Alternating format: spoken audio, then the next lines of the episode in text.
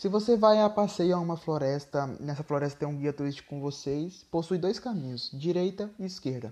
Se o guia turístico falar pela esquerda, você não tem noção nenhuma, você não tem certeza se o caminho da esquerda é o correto, mas você vai pela esquerda, porque o guia turístico falou. Então, qualquer tentativa de influenciar alguém em qualquer direção será instantaneamente mais poderosa e eficaz se a pessoa ser influenciada perceber que a pessoa que está influenciando possui mais autoridade.